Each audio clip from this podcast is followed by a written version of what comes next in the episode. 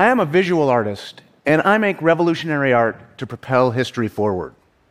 And I'm going to come right out and tell you something. I don't accept the economic foundation, the social relations, or the governing ideas of America. My art contributes to fundamental change by encouraging an audience to address big questions from that perspective. Social change is hard, but ideas matter tremendously. When I say I'm an artist, most people think, oh, he's a painter. Behind me, you can see some of the kind of work that I do. Imagine a World Without America is a painting, but I work in a range of media, including photography, video, and performance art. A current project, Slave Rebellion Reenactment, is going to be reenacted on the outskirts of New Orleans this November. In 1989, I had an artwork that became the center of controversy over its transgressive use of the American flag. What is the proper way to display a U.S. flag is a conceptual work that encouraged audience participation. It consisted of a photo montage that had text that read, What is the proper way to display a U.S. flag? Below that were books that people could write responses to that question, and below that was a flag that people had the option of standing on.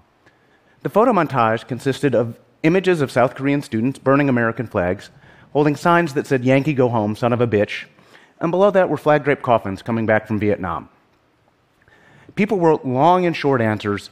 Thousands of people engaged with the work in a lot of different languages. Some of the people said, I'm a German girl. If we Germans would admire our flag as you all do, we would be called Nazis again. I think you do have too much trouble about this flag. I think that the artist should be returned to his heritage, i.e., the jungles of Africa, and then he can shovel manure in his artistic way. This flag I'm standing on stands for everything oppressive in this system the murder of the Indians and all the oppressed around the world, including my brother who was shot by a pig who kicked over his body to, quote, make sure the nigger was dead, unquote. That pig was wearing the flag. Thank you, Dread Scott, for this opportunity. As a veteran defending the flag, I personally would never defend your stupid ass. You should be shot, U.S. Navy SEAL team. As you can see, people had very strong reactions about the flag then as they do now. There were demonstrations of veterans in front of the Art Institute of Chicago, and they chanted things like, The flag and the artist, hang them both high, evoking images of lynching. I received numerous death threats, and bomb threats were phoned into my school. It was a very dangerous situation. Later, President Bush called the work disgraceful, which I viewed as a tremendous honor, and Congress outlawed the work. I became part of a Supreme Court case when I and others defied that law by burning flags on the steps of the Capitol. That action and the subsequent legal and political battle led to a landmark First Amendment decision that prevented the government from demanding patriotism be mandatory. But let me back up a bit. These people literally wanted me dead.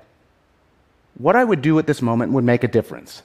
This is me at the exact same moment, eight stories above that crowd. It was supposed to be for a photo shoot that was going to take place on the steps where the veterans were at that time, and it wouldn't have been safe for me to be there to say the least. But it was really important to do that shoot because while some wanted to kill me, it was also a situation where those who view the American flag as standing for everything oppressive in this system felt that they had a voice. And that voice needed to be amplified. The point is this changing anything, whether it's conventional ideas about US national symbols, traditional thinking challenged by scientific breakthroughs, or ousting an authoritarian president, requires a lot of things. It requires courage, luck, and also vision and boldness of action. But on luck, I have to say that the photo shoot we did might not have worked out so well. We laughed after we were out of the area. But the thing is, it was worth the risk because of the stakes that were involved. And in this case, the luck led to a wonderful, profound, and powerful situation that was also humorous. Thank you.